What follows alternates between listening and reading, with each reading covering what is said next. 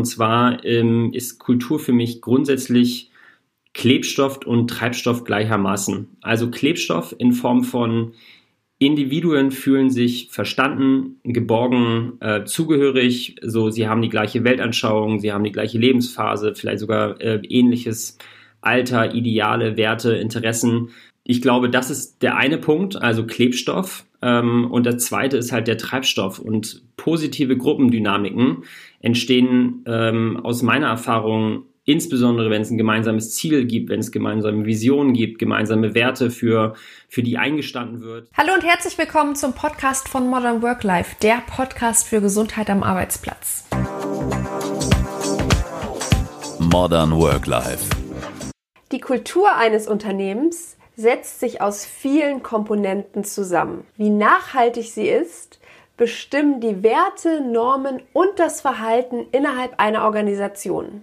Wie aber sieht moderne Unternehmenskultur in Zeiten von Digitalisierung, Globalisierung und Multikulturalismus aus? Das habe ich Lorenz Illing, Geschäftsführer der TAM Akademie, gefragt.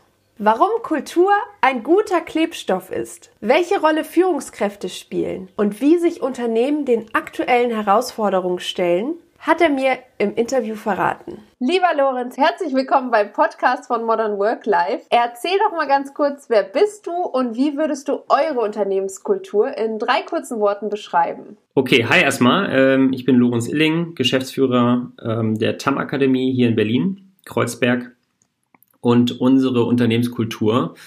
Äh, ich glaube, Spaß am Prozess, aber auch Spaß am Ergebnis sind schon mal zwei. Und drittens, ähm, ja, ich, ich würde es mal Trial and Error nennen. Also wir, wir probieren sehr viel aus ähm, und ähm, haben, glaube ich, eine relativ gute Fehlerkultur, wenn es darum geht, dass die Fehler äh, tatsächlich, äh, gibt da ja unterschiedliche, ne? Es gibt ja äh, doofe Fehler und es gibt intelligente Fehler. Also wir probieren schon sehr, sehr viele intelligente Fehler zu machen. Wenn wir jetzt mal zurück zu den Grundlagen gehen, was ist eigentlich Unternehmenskultur? Ja, Unternehmenskultur. Könnte man jetzt anfangen mit so klassischen Modellen nach Schein etc. Ähm, ich habe es mal probiert, äh, anders runterzubrechen. Und zwar ähm, ist Kultur für mich grundsätzlich Klebstoff und Treibstoff gleichermaßen. Also Klebstoff in Form von Individuen fühlen sich verstanden, geborgen, äh, zugehörig. So, sie haben die gleiche Weltanschauung, sie haben die gleiche Lebensphase, vielleicht sogar äh, ähnliches Alter, Ideale, Werte, Interessen. Das merkt man ganz deutlich. Ähm, so eine Konzernstruktur oder Kultur ist eine andere als eine Startup-Kultur. Ich glaube, das ist der eine Punkt, also Klebstoff. Ähm, und der zweite ist halt der Treibstoff. Und positive Gruppendynamiken entstehen ähm, aus meiner Erfahrung insbesondere wenn es ein gemeinsames Ziel gibt, wenn es gemeinsame Visionen gibt, gemeinsame Werte, für, für die eingestanden wird. Nehmen wir jetzt mal ganz klassische äh, politische Parteien, so die, die haben im Endeffekt einfach diese Energie, gemeinsam etwas verändern zu wollen und dadurch entsteht halt eine Dynamik und halt auch etwas, wo man sagt, oh, da möchte ich zugehören, weil die haben das gleiche Verständnis wie ich. Ähm, auf der anderen Seite ähm, gibt es vielleicht auch ähm, Unternehmen, die, die definieren sich auch über einen gemeinsamen Arbeitsethos. Also arbeiten wir viel oder arbeiten wir wenig? Arbeiten wir hart oder arbeiten wir intelligent? Ich glaube, für mich persönlich war der größte kulturelle Erfahrungsschatz eigentlich der Leistungssport im Grünen Gold Club Bremen. Ich weiß nicht, wer von den Zuhörern vielleicht schon mal vom Grünen Gold Club Bremen gehört hat. Das ist ein Nischensport, lateinamerikanisches Tanzen. Da bin ich 2006 dazugestoßen ähm, und der Roberto Albanese, der damalige äh, Cheftrainer und auch heute noch Cheftrainer, der hat eine Kultur geprägt, die war leistungsorientiert, die hat ganz Leute, Leute aus ganz Deutschland, aus der ganzen Dachregion nach, nach Bremen gezogen.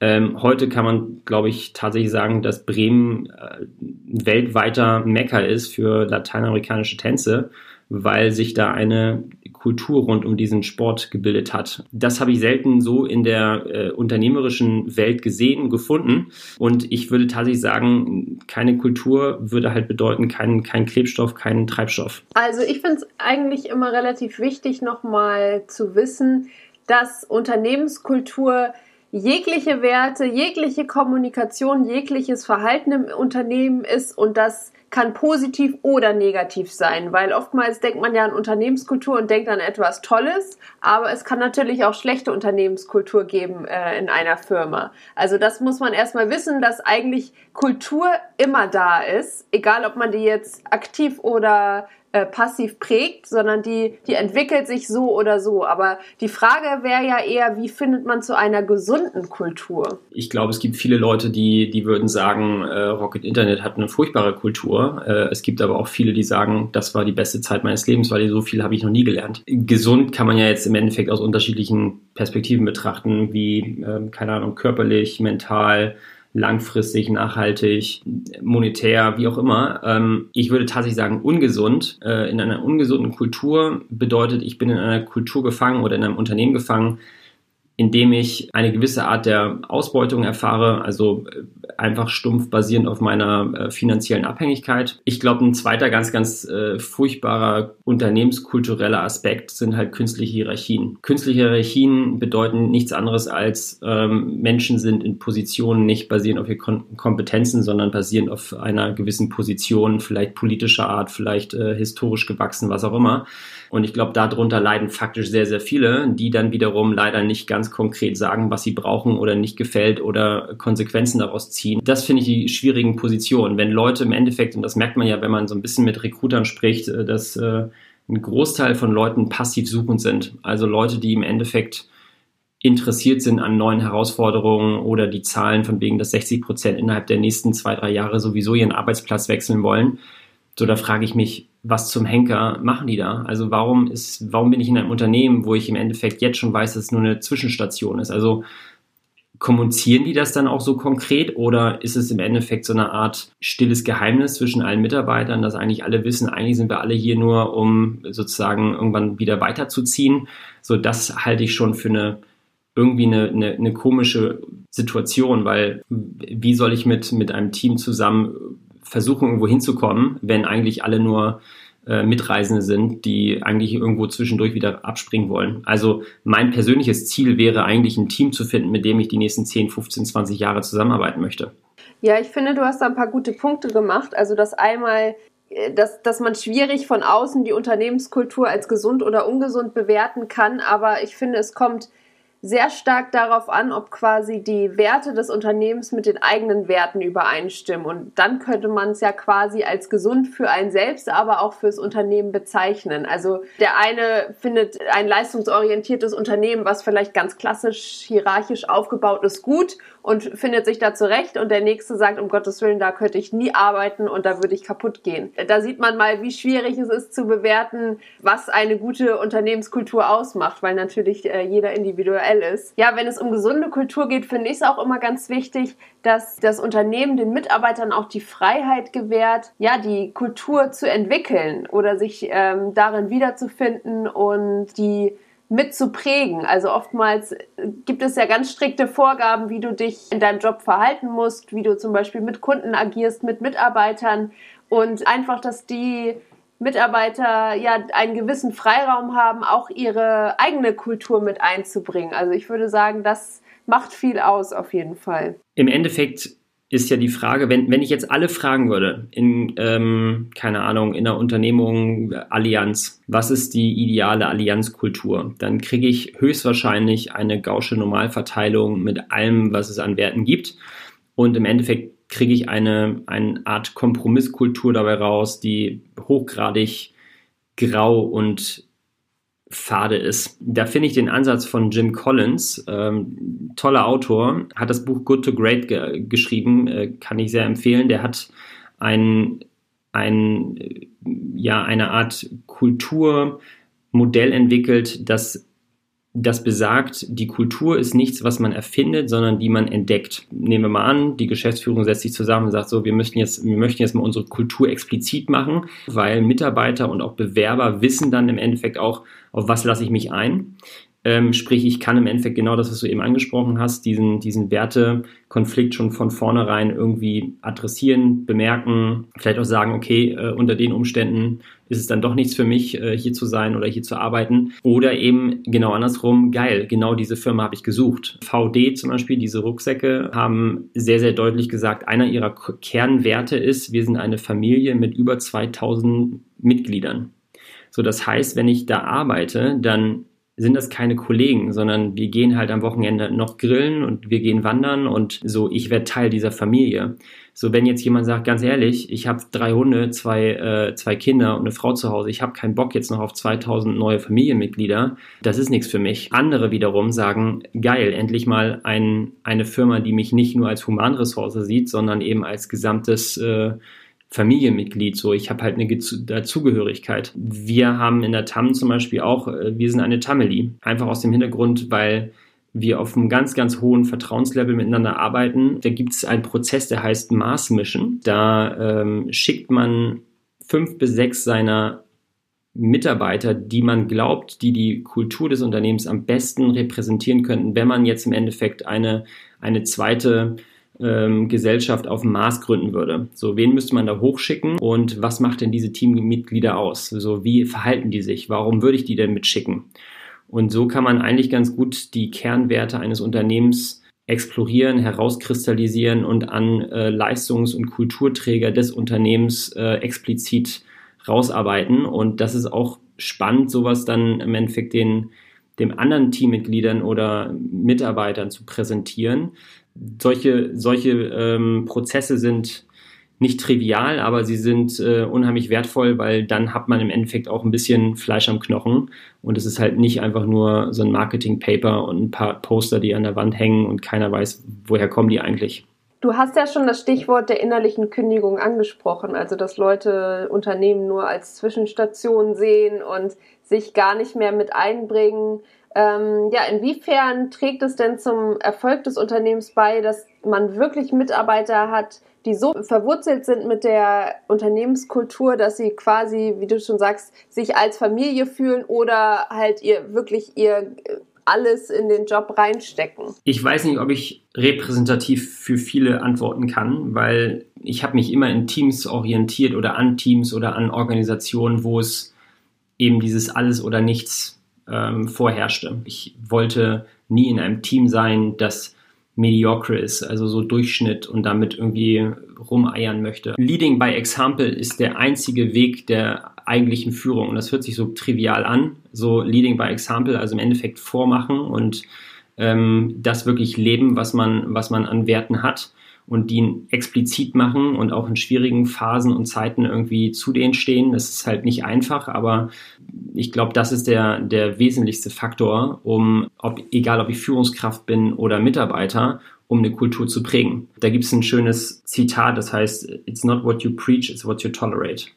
Sprich, wenn ich an Integrität glaube oder an Vertrauen oder an Pünktlichkeit oder an ähm, Leistungsorientierung, sobald ich von diesem Wert zurücktrete und etwas durchgehen lasse, was nicht in mein Wertekonstrukt reinpasst, dann gehe ich meinem Wert fremd. So. Und das ist so ein bisschen so, wie als würde eine Mutter sagen, sei um 11 Uhr zu Hause und du kommst um 11.30 Uhr und es passiert nichts. Wie, wie relevant ist diese, diese Regel ab dem Zeitpunkt? Die ist irrelevant. So, und das äh, ist so, so wertvoll zu, zu überlegen, an welchen Werten wollen wir wirklich festhalten und welche sind Core? Also welche können das Unternehmen nicht verlassen oder sollten das Unternehmen nicht verlassen, weil wir dann im Endeffekt unsere unsere Grundideologie verlassen. Wie glaubhaft ist eine Kultur, wenn sie von den autoritären Mitgliedern nicht beachtet werden? Und das ist im Unternehmen genauso. Wenn ich an meine Zeit in der Bank nachdenke und wir hatten dann diese komischen Poster an der Wand und da waren irgendwelche Sprüche drauf, die mir nie erklärt wurden, die ich auch nicht wirklich nachvollziehen konnte aus der Perspektive von dem, was ich in, in den Filialen erlebt habe an Haltung. Dann habe ich eine kognitive Dissonanz und dann äh, entf entferne ich mich viel, viel mehr von diesem Unternehmen, als dass ich mich da heimisch fühle, wohl verstanden etc. Also dementsprechend glaube ich schon, wenn man Werte hat, dann muss man für die einstehen und ähm, dann wird es auch im Idealfall eine Kultur, wenn es im Endeffekt halt äh, von mehreren getragen wird. Wenn ich aber eine Kultur definiere, zu der ich mich nicht zugehörig fühle, dann muss ich halt auch das Konstrukt verlassen. Ist doch auch in Ordnung. Denn mir ist das viel, viel wichtiger, dass ich mich in einem positiven kulturellen Umfeld bewege, als dass ich jetzt irgendwie 10, 20 K mehr verdiene im Monat. Äh, Entschuldigung, im Jahr. Du hast gerade schon die Rolle der Führungskraft angesprochen. Ähm, sollte man oder sollte ich als Chef als ein quasi äh, Kulturminister agieren und aktiv Prozesse fördern, die, ich nenne es mal, eine ausgeglichene Unternehmenskultur erschaffen? Ich bitte drum.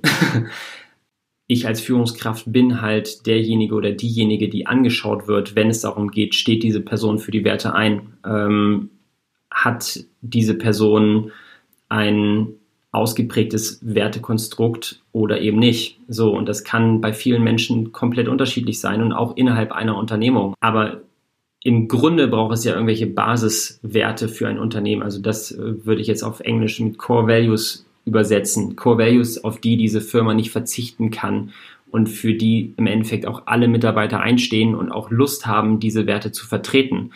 Ähm, und wenn ich als Führungskraft die nicht akzeptiere, wie, wie soll ich es von anderen erwarten? Also ich denke, da sind wir auch fast schon wieder beim Sinn der Arbeit. Also sehe ich als Führungskraft überhaupt einen Sinn in meiner Arbeit und kann ich den auch dann an meine Mitarbeiter transportieren? Also das hängt ja stark zusammen mit Unternehmenskultur. Welche Werte habe ich und warum überhaupt? Wie kann ich die einfach an jeden Einzelnen vermitteln, so dass er quasi die Gründe seiner Arbeit einfach aufnehmen kann und in seinen Alltag integrieren kann? Wenn wir jetzt schon über Führungskräfte reden, dann können wir mal drüber nachdenken, was ist überhaupt die Rolle oder die Aufgabe einer Führungskraft. Und die ist ähm, nach unserem Verständnis in der TAM der kommunikative Prozess der zielorientierten Leistungssteigerung. Also ich möchte im Endeffekt, dass wenn's man, wenn man es ganz stumpf betrachtet, dass die Performance steigt. So, das ist jetzt ein ganz klassischer äh, dover, neu, äh, ja, wie soll ich sagen, so, so eine neutrale Betrachtung davon. Es ist jetzt nicht sehr romantisch. Wenn ich jetzt aber zwei Variablen mit einbeziehe, und zwar nicht nur die Performance, sondern auch die Zufriedenheit, so dann habe ich einen modernen Blick auf die Führung. Weil wenn ich als Führungskraft damit beschäftigt bin, dass meine Mitarbeiter leistungsorientiert sind oder leistungsstark, performant und auf der anderen Seite zufrieden, äh, und zufrieden in Form von mir geht's gut, ich fühle mich gesehen, ich fühle mich gewertschätzt, ich habe äh, eine Perspektive, ähm, ich kann mit meinem Chef reden, wenn ich möchte, wenn ich Probleme habe, etc. Ich, ich habe coole Kollegen, ich habe erfüllende Rollen, etc. Dann, glaube ich, haben wir eine sehr, sehr gute Führungskraft. Und das ist etwas, was man lernen kann. Das ist nichts, was äh, einem jetzt irgendwie in die Wiege gelegt wurde, sondern es ist im Endeffekt ähm, halt auch ein Verständnis von Führung. Ich glaube, das Schwierigste zum Beispiel für eine Führungskraft ist, versuchen zu verstehen, wo ein Mitarbeiter hin möchte.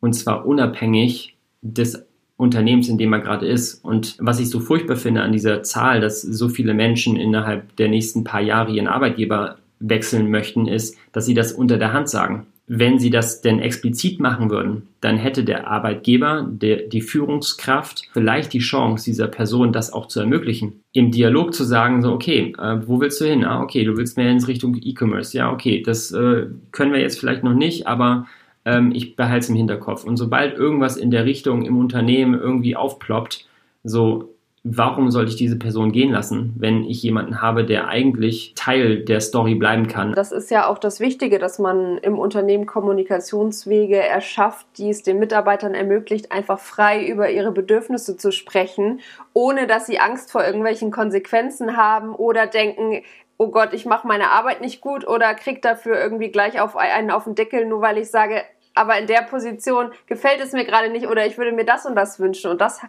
habe ich das Gefühl, haben so viele Unternehmen nicht, dass die Mitarbeiter, wie du schon sagst, das unter der Hand sagen müssen, naja, eigentlich suche ich, mich, suche ich mir auch schon irgendwas Neues, anstatt dass sie einfach auf ihre Mitarbeiter eingehen und denen die Möglichkeit eröffnen, ja, auch sich weiterzubilden und ähm, ja, mal neue Wege zu gehen. Und da kommt noch dazu, ähm, es kann ja auch sein, dass dass man sich tatsächlich einigt, dass es halt gerade nicht der richtige Job ist. So, ähm, die Person will was anderes machen, äh, ich habe aber gerade keine andere Option. So, dann dann muss man sich jedenfalls aber auch irgendwie in die Augen gucken können und sagen können, ja, dann, dann war es das vielleicht auch einfach gerade an dieser Stelle.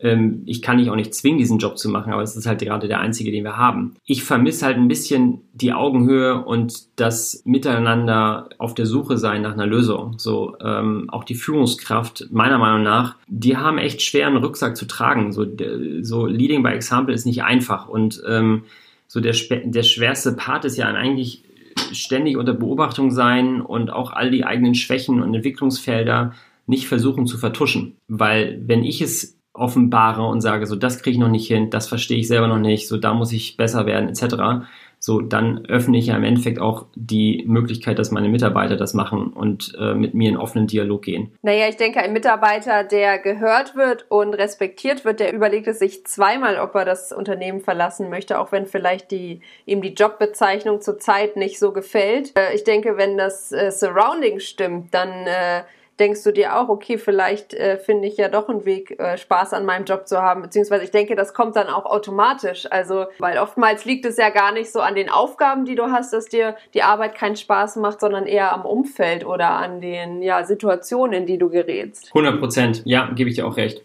Also ich glaube, da kann man, da kann man viel, ähm, viel im Dialog rausfinden. Wenn ich mir überlege, wie ganz häufig so Mitarbeitergespräche ablaufen oder Erwartungsgespräche oder Entwicklungsgespräche und der Chef redet 90 Prozent und der Mitarbeiter ist nicht ansatzweise das losgeworden, was er loswerden wollte und auch der Chef wollte kein Feedback haben, was ja im Endeffekt noch in, in unheimlich vielen Unternehmen so der Fall ist miteinander reden, rausfinden, was die Bedürfnisse sind ähm, und entweder findet man dann irgendwie viel schönere, spannendere ähm, Alternativen und im Zweifel ähm, ist es halt einfach eine weitere spannende Rolle. Also es kann ja sein, dass ich hier das Tagesgeschäft gar nicht so spannend finde, aber ich kriege halt eine zweite Rolle, die vielleicht zehn Stunden die Woche ausmacht, aber die ist total geil und äh, da kann ich mich irgendwie ausleben. Ich glaube, da sind wir alle noch sehr, sehr engstirnig und es muss alles irgendwie in die 40 Stunden passen und in das äh, Konstrukt, was da in der Job Description steht. Und ich glaube, das ist, das ist ein bisschen zu wenig Agilität für die bunten Lebensläufe und Bedürfnisse, die wir mittlerweile haben.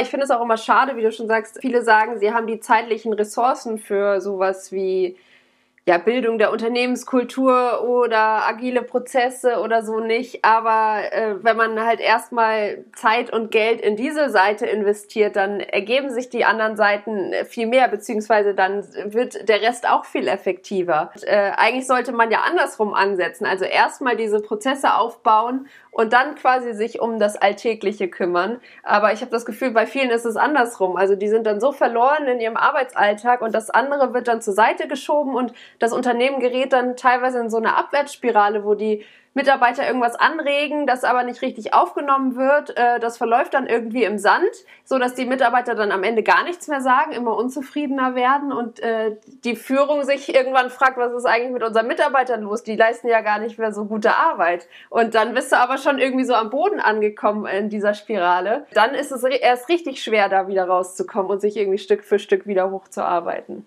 Ja, und dann hast du natürlich irgendwann auch eine Lästerkultur. Das ist natürlich Gift für eine Kultur. Ne? Es gibt ähm, so ein tolles Modell, Top Grading heißt das. Da ähm, habe ich auf der X-Achse die Performance und auf der Y-Achse die Kultur.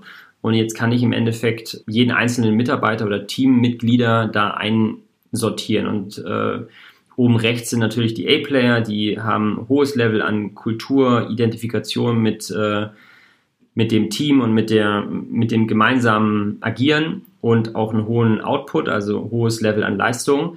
Und oben links wären quasi die B-Player, also diejenigen, die noch nicht so viel Leistung bringen, ähm, aber trotzdem die Kultur tragen. Und die sind weitaus interessanter für das Unternehmen, obwohl sie weniger Leistung bringen als die C-Player. Und die sind unten rechts. Das heißt, die haben ein hohen, hohes Level an Output, aber ein geringes Level an Kultur. Also äh, grundsätzlich habe ich unten rechts quasi die, die C-Player und das sind Leute, die die Kultur nicht tragen, aber performant sind. Und wenn wir jetzt mal aus der, aus der Perspektive von gruppendynamischer äh, Dynamik drauf schauen, wenn es Leute gibt, die viel Output generieren, aber sich nicht kulturell integrieren, beziehungsweise ja, die Regeln ignorieren, dann ist das hochgradig demotivierend für diejenigen, die sich an die Regeln halten. Ähm, und ich glaube, die Kultur an diesem Punkt zu beschützen, ist viel, viel wichtiger, als diese performante, dieses performante Individuum zu behalten, weil wenn der sich sozusagen demonstrativ gegen die Kultur lehnt, ähm, wird das alle, die A- und B-Player sind, demotivieren und sagen, okay, ich bin wegen der Kultur gekommen, anscheinend äh, existiert die hier nicht wirklich oder wird sie nicht wirklich getragen. So, dann muss ich mich auch nicht dran halten. Und Rums haben wir im Endeffekt äh, eine kaputte, mediocre, ich bin hier, weil ich muss Kultur und nicht mehr, ich will hier sein, ich will mitgestalten, ich hab Bock drauf. Ja, also im Endeffekt sagst du ja einfach nur, setz deine Werte fest und, und lebe ganz strikt danach. Und, und wenn halt jemand versucht, irgendwie aus der Reihe zu tanzen, dann muss man den äh, halt entweder zum Gespräch beten oder halt eben sagen, okay, dann passt es natürlich nicht zum Unternehmen. Was ja auch gar nichts Schlimmes ist, finde ich. Also oftmals ist ja so dieses, äh, oh Gott, jetzt arbeite ich hier, jetzt muss das auch alles passen und äh, jetzt muss ich für immer hier bleiben. Aber so ist es ja gar nicht. Es passt halt nicht jedes Unternehmen zu jedem Mitarbeiter. Ich glaube, das erfordert ganz viel Stärke, aber ist dann im Endeffekt auch sehr gut, wenn man das auch einfach einsieht und sagt, alles klar, dann müssen wir uns eben trennen. Im Guten zwar, aber man muss sich trennen. ja, ist ja im Endeffekt auch wie in einer guten Beziehung. Ne? Also ähm, ist einfach hinzuschmeißen, ist keine gute Idee, ähm, ist aber zu probieren und äh, ähm, ein, zwei, drei Anläufe zu versuchen, ist jede Beziehung wert und wenn es dann am Ende irgendwie dann doch nicht klappt, dann ist es halt auch okay, wenn es nicht klappt. So, also man man äh, hat ja trotzdem immer die Wahl äh, in allen Situationen. Und ich glaube, das, das dürfen wir nicht vergessen. Wir entscheiden uns jeden Tag neu quasi. Nur weil ich mich vor einem halben Jahr mit irgendjemandem für etwas entschieden habe, muss ich mich trotzdem heute jeden Tag neu oder morgen und übermorgen wieder dafür entscheiden. Die Welt ist Knetmasse. So, die, die Welt ist äh, eine Summe von Entscheidungen und es hört nie auf, Arbeit zu sein. Und auch eine Arbeitsbeziehung ist äh, Arbeit. So ist es im Endeffekt anstrengend und bedarf wichtigen Gesprächen, die tun manchmal weh, die sind manchmal unangenehm, die sind manchmal total zur falschen Zeit, so, aber irgendwie können wir uns trotzdem nicht davor äh, schützen oder sollten wir nicht, nicht versuchen, weil wir werden es nicht schaffen. Jetzt ist die Welt ja Multikulti, es gibt immer mehr internationale Teams, die zusammenarbeiten. Ähm, was macht der New Culture aus, auch im Hinblick auf die verschiedenen kulturellen Hintergründe? Ja, das ist eine spannende Frage. Also grundsätzlich dieses Thema New Culture, ähm, es ist irgendwie ein, ein beliebtes Buzzword, aber ganz ehrlich, ich glaube, irgendwie ist das alles so gar nicht so neu. Wenn wir jetzt mal an die Menschen vor, keine Ahnung, 15.000 Jahren, so wo wir mit sieben bis 40 äh, Tribe-Mitgliedern irgendwie durch die Steppe marschiert sind, so da waren Vertrauen, Integrität, kollaboratives Zusammenarbeiten, Verantwortungsaufteilung, das waren alles total normale Arten der Zusammenarbeit. Wenn ich mich eben nicht vertrauenswürdig integer verhalten habe, dann war das größte Risiko, dass ich eingehe, dass ich aus diesem Tribe verstoßen werde. Und das heißt im Endeffekt damals Isolation und obendrein äh, der Schutz der Gruppe ist verloren.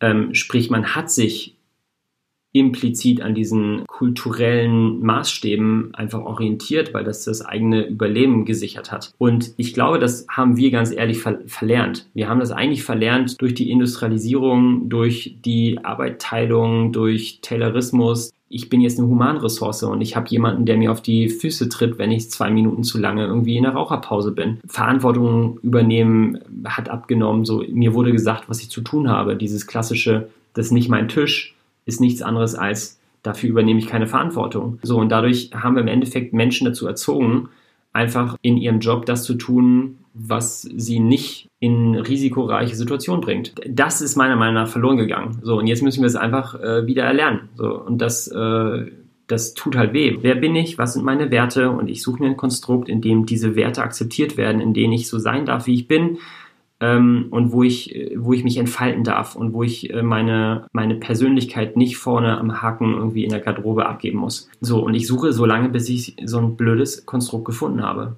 Also, warum zum Henker soll ich irgendwie für irgendwelche Recruiter ähm, meinen Lebenslauf optimieren? Also, ich glaube, da sind halt viele, viele Denkfehler in diesem Konstrukt, in denen wir immer noch gefangen sind ich möchte wissen, für wen ich arbeite. Was glaubt diese Person? Wie denkt diese Person? Was für Werte hat diese Person? Ähm, was kann ich von dieser Person lernen? Wie, ähm, was für ein Wertekonstrukt hat diese Person? Ob ich jetzt für Coca-Cola arbeite, in der einen Abteilung oder in der anderen, das können ja tausendprozentig unterschiedliche Erfahrungen sein, nur basierend auf der Führungskraft.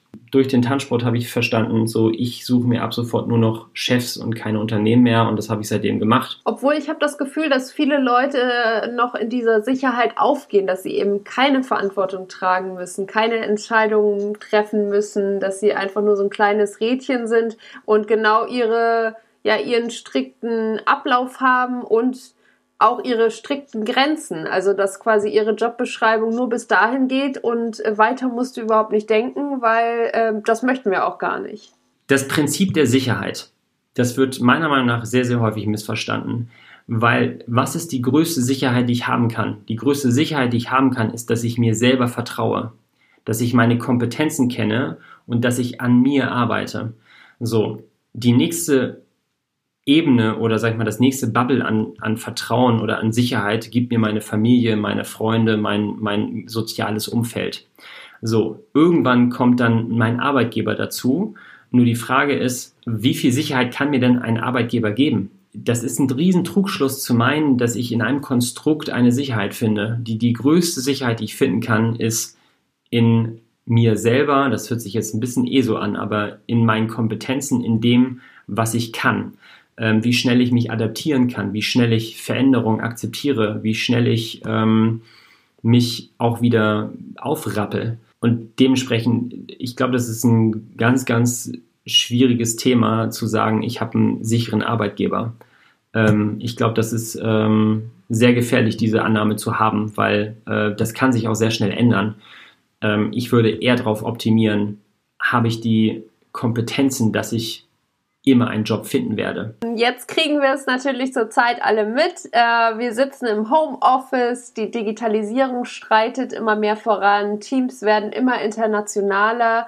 Wie gestaltet sich denn Unternehmenskultur jetzt und vielleicht auch in der Zukunft, wenn ähm, ja ein Team gar nicht mehr am selben Ort sitzt, sondern überall verteilt auf der Welt und sich nur noch durch äh, Computer, Telefon, äh, Zoom, was auch immer sieht. Wie kann ich da Unternehmenskultur auch noch fördern? Das halte ich tatsächlich für gar nicht so einfach, weil wir sind soziale Tiere und ähm, das, was uns jetzt im Endeffekt fehlt, ist ähm, der soziale Austausch. Alles, was wir tun, hat im Endeffekt einen, einen Sinn oder ähm, eine Agenda.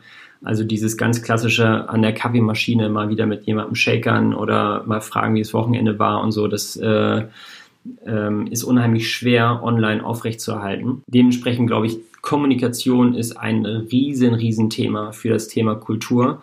Was zudem noch dazu kommt, ist, äh, wie kann man diese Produktivität hochhalten? Mit Homeschooling, so zu Hause hat man noch sehr viele andere Aufgaben, Distractions etc. So ähm, manche haben eher das Problem, dass sie dann zu viel arbeiten und eben halt nicht den mehr nicht den klassischen Feierabend hinbekommen. Auch da ist es wichtig, dass ich wieder im Dialog bleibe und dass ich äh, ein Stück weit verstehe, so wo steht wer und wer hat gerade wie viel zu tun und ähm, nicht in Bezug auf Micromanagement, überhaupt nicht in Richtung Micromanagement, sondern eher in Bezug auf, wie ist denn das Energielevel gerade. Wir machen das bei uns über unsere Mut-Aussage. Also jeden Tag im Huddle sagen wir kurz so, was ist unser Mut? So, wie geht's uns? 8 von 10, 7 von 10, 10 von 10.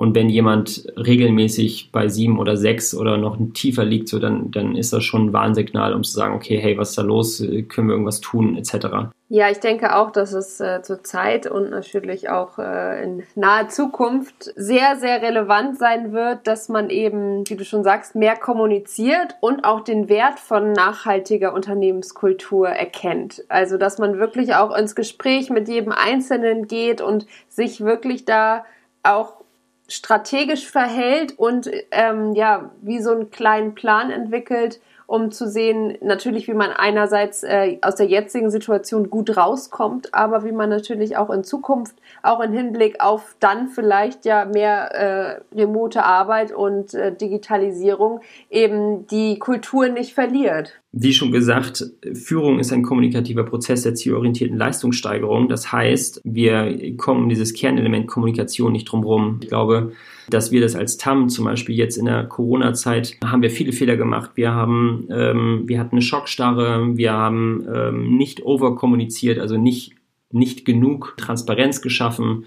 Aber was das Spannende ist, und das ist wirklich, keine Ahnung, das habe ich so noch nie erlebt. Das Team hat im Endeffekt durch ihr starkes Kulturverständnis dafür gesorgt, dass wir uns wiedergefunden haben.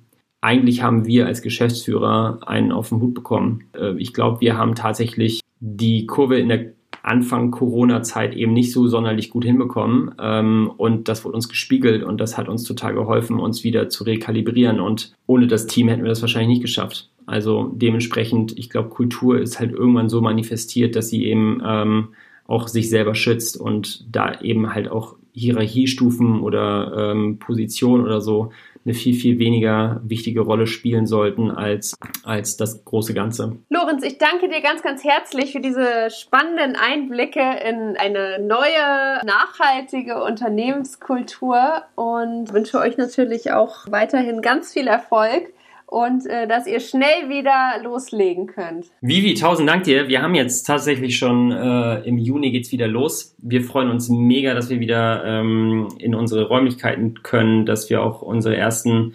ähm, Classes weiterführen können. Wir werden natürlich da irgendwie auf den Abstand achten und so weiter. Das ist schon irgendwie alles verrückt, aber irgendwie freut es mich auch, dass es wieder losgeht. Ähm, tausend Dank dir auch nochmal. Ja, freue mich, dass du auch mal bald wieder in der TAM bist und dann gehen wir mal wieder auf Reell ein kleines Käffchen trinken miteinander. So, das war's. Wenn euch die Folge gefallen hat, lasst mir gerne eine Bewertung oder einen Kommentar da oder ihr abonniert am besten gleich den ganzen Podcast. Und für eure tägliche Dosis Gesundheit am Arbeitsplatz schaut doch mal bei meinem Instagram-Kanal vorbei modernworklife.de. Modern Work Life